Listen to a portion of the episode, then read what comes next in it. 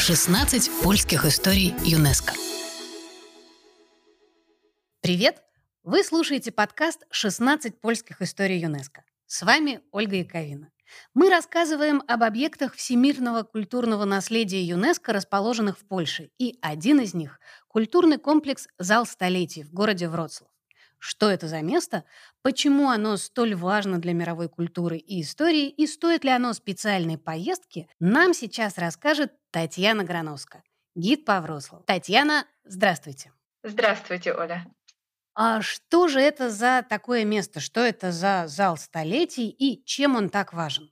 Город Вроцлав, город с уникальной историей, ему более тысячи лет. Здесь правили когда-то и чешские короли, и австрийские Габсбурги, и 200 лет перед Второй мировой войной это был немецкий город Бреслау. И после Второй мировой войны этот город стал городом польским, когда по итогам да, там, конференции послевоенных э, немного поменяли границы. Так вот, зал столетия — это сегодня единственный объект ЮНЕСКО на территории города Вроцлава. Построен он был в 1913 году по случаю столетия победы над Наполеоном.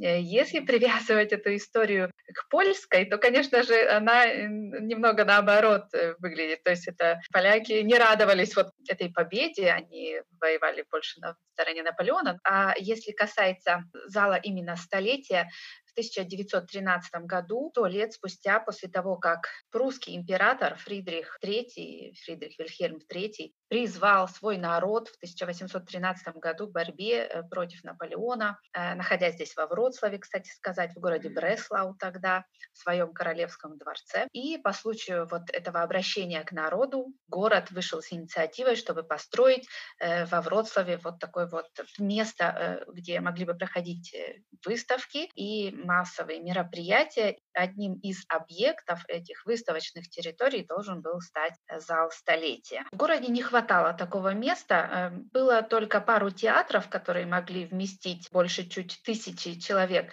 И, в общем, если даже проходили какие-то более массовые мероприятия, обычно ставили какие-то огромные палатки, что ли, которые потом демонтировали после этого. И вот от такого зала, именно такого объекта в городе на то время очень не хватало. И это был не просто объект, это был какой-то грандиозный объект. Да, объект этот уникальный на сегодняшний день, и в момент его строительства просто мало кто верил, что тот проект, который предложил главный архитектор города, что он выстоит, что он не завалится. Это было время, когда только начали, ну только первые годы, как использовали в строительстве железобетон. Проектов на зал столетия было, по-моему, более чем 20, но выбрали все Был какой-то конкурс, был да. конкурс, да, расписан.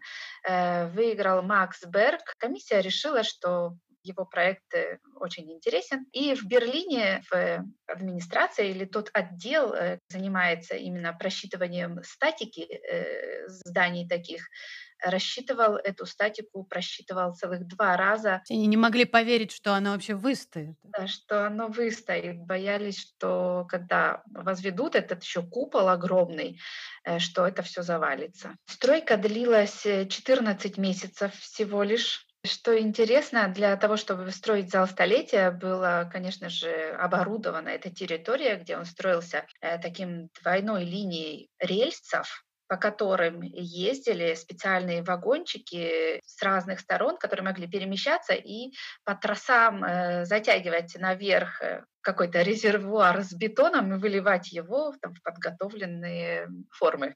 Это, наверное, для а, людей, которые там жили, для людей, которые строили, это была просто какая-то страна чудес, да, в наше время бы сказали инновационное решение. А сами рабочие, они не боялись вообще это делать? Они верили в то, что они делают? Когда они работали, то это все, конечно же, было там обеспечено специальными подпорками, лесами. И, наверное, во время работы, и, и когда они там часть за частью строили, может быть, им, им это не казалось э, таким чем-то необычным, но вообще зал столетия, конечно, это, если вернуться еще к тому, насколько всех это удивляло, эта архитектура зала столетия относится к модернизму экс экспрессийному, такому экспрессионизму в модернизме. И там вот, когда эти подпорки надо было снять, там же огромный, получается, купол, да, вот э, накрыт э, зал этим огромным куполом, чуть ли не там одним из крупнейших э, в мире. На момент постройки, если я не ошибаюсь, это был точно вот самый большой. Да, так и было. Это был э, купол в диаметре зала столетия. Э, Он был самый большой в мире на тот момент и превышал э, известный всем пантеон. До строительства зала столетия купол самый большой в мире имел пантеон в Риме. Диаметр пантеона это 44 метра, а у зала столетия диаметр купола вынес э, 65 метров. И существует такая история, ну, некоторые называют ее легендой, да, то рабочие, которые строили зал столетия, напрочь отказались э, убирать эти подпорки, снимать вот эти леса. И Максу Бергу якобы пришлось найти человека, который нанять кого-то со стороны, просто чтобы он пришел и помог ему открутить вот там главные шурубы. Но зал не завалился, и до сих пор он э, находится во Вроцлаве, и, надеюсь, много еще столетий, может, тысячелетий. Больше ста лет уже стоит, да. А что сейчас а, внутри этого зала? Что там можно увидеть? Вообще зал строили для 10 тысяч человек, поэтому можно проводить там а, концерты, э, что иногда и случается, театральные представления. А, И каждый год э, в зале столетия к нам даже приезжает классический русский балет, делают постановку «Лебединого озера». Я знаю, что там был а, установлен орган какой-то вообще невероятный. Орган, да, по настоянию самого же архитектора, э, так как этот зал столетия должен был стать э, такой, ну, своеобразной святыней культуры, э, он даже частично использовал э, такие элементы, как ориентированность зала столетия, как у многих костелов, например, вход находится с западной стороны, а э, то место, где стоял орган э, или где основная сцена находилась, это восточная сторона. Э, Так вот, э, был установлен там самый большой в мире орган. Я, правда, особо не сильна в том, как там распределяются эти голоса, трубы. И 12 333 голоса имел этот орган. Вау, это прям мощь. А он сейчас, а, он уцелел, его можно увидеть, услышать? Орган на сегодняшний день сохранился частично, но он не находится в зале столетия. Он сегодня установлен, или то, что удалось пособирать после Второй мировой войны, сконструирован орган э, в кафедральном соборе. А вот во Вроцлаве в кафедральном соборе. И там его можно и увидеть, и услышать. Да, Скажите, пожалуйста, а вот э, в зал столетия туда бывают какие-то экскурсии, вот то, что называется бэкстейдж, да, за кулисы, когда вот какие-то технические помещения, может быть, подняться на купол, ну, то есть увидеть э, вот как он, как изнутри эта штука, как вся эта махина живет. Э, да, недавно м, зал столетия, он э, какое-то время был закрыт, вот то недавно делали переорганизацию экспозиции главной, посвященной истории зала столетия. И сегодня можно отправиться туда, чтобы узнать о истории этого объекта, о строительстве, о архитекторах, о всех людях, которые занимаются и им сегодня также. Мне очень нравится новая часть, которую добавили, раньше ее не было, это э, виртуальная реальность, такая очки специальные. Можно, одев эти очки, пролететь сквозь э, всю историю зала столетия, полетать над ним, подняться под купол, посмотреть сверху, как это все выглядит с высоты птичьего полета. Если мы поговорим немножко про Вроцлав, что там еще есть интересного, а, вот если приехать в этот город, помимо зала столетий, что там еще можно посмотреть, сделать, попробовать? Город Вроцлав— это, как я уже сказала, очень старый город. Его начало датируется первая осада, которая появилась здесь еще в начале X века.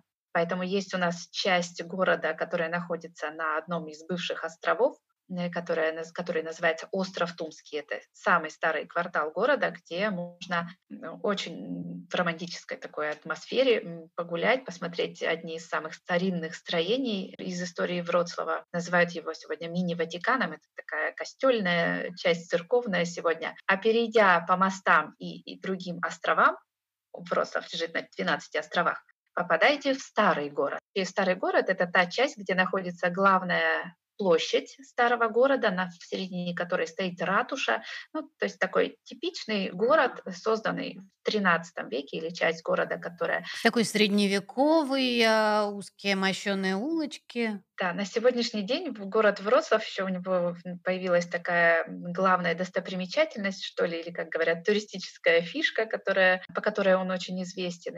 Э, Это гномики, их около 700 по всему городу. Небольшие бронзовые фигурки, сантиметров э, 20-30, да.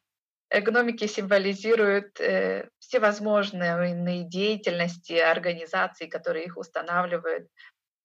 То есть каждый а, почетный, а, уважаемый человек или организация во Вроцлаве должны поставить в городе своего гномика. Э, так и делают. У кого есть э, на это хватает, конечно, средств, это не, не такое же дешевое удовольствие. И также... А это такой, слышишь, ты гномика поставил вообще? Вот и молчи.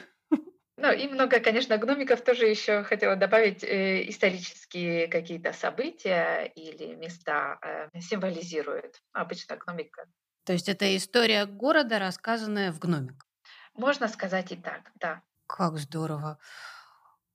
А почему именно гномики? Есть какая-то легенда с ними связанная? Началось все с самого первого гномика, на самом деле, ну, как бы тот первый гном, с которого, наверное, потом на основе которого появилась идея уже у чиновников, которые искали вот идею, чем бы выделить э, Вроцлав на фоне всех других польских городов. Э, первый самый гномик был установлен в 2001 году, но он связан еще с историей 80-х лет. То есть это э, борьба против коммунистического режима, это выступления всевозможные, всевозможные протесты, когда люди выходили. Это был революционный гномик. Да, это такие хэппининги были, которые, когда люди переодевались, например, в гномиков, и целая толпа гномиков шла, что-то там против власти, какие-то лозунги несла, э, и, ну, и таким образом, э, в общем, в такой юмористической форме, я бы сказала, протестовали, что ли, против э, того, что было тогда. И вот первого гномика установили именно в честь вот этого движения, это было молодежное движение, студенческое, называлось оно «Оранжевая альтернатива», э, основывалось там на каких-то голландских э, подобных выступлениях. Э, и этот первый самый гномик, который появился в 2001 году, он одиноко 4 года простоял, и вот спустя 4 года появились уже 5 первых гномиков, которые символически уже никак не были связаны, конечно, с тем первым, которого зовут Папа Гном. Гномы стали расти как грибы по всему городу. Вот как-то так я и хотела сказать. Начали размножаться, и с каждым годом их становилось все больше и больше. Есть тоже разные легенды, почему они прибывают во Вроцлав, и у каждого свое любимое занятие. Прямо очень а, интересная история с гномиками, так меня просто вот поразила в самое сердце. Буду теперь планировать каникулы во Вроцлаве. Забавно, что получается там огромный зал и маленькие гномики. Спасибо вам большое, Таня, за такой интересный рассказ. Э, очень хочется поскорее приехать во Вроцлав и на все это посмотреть. И будем теперь ждать этого момента. Спасибо вам большое. Спасибо вам также. А я обязательно жду вас во Вроцлаве. Всех приглашаю. Открывайте для себя Вроцлав и, в общем, Польшу. Привезем своих гномиков. Здорово. Спасибо большое. 16 польских историй ЮНЕСКО.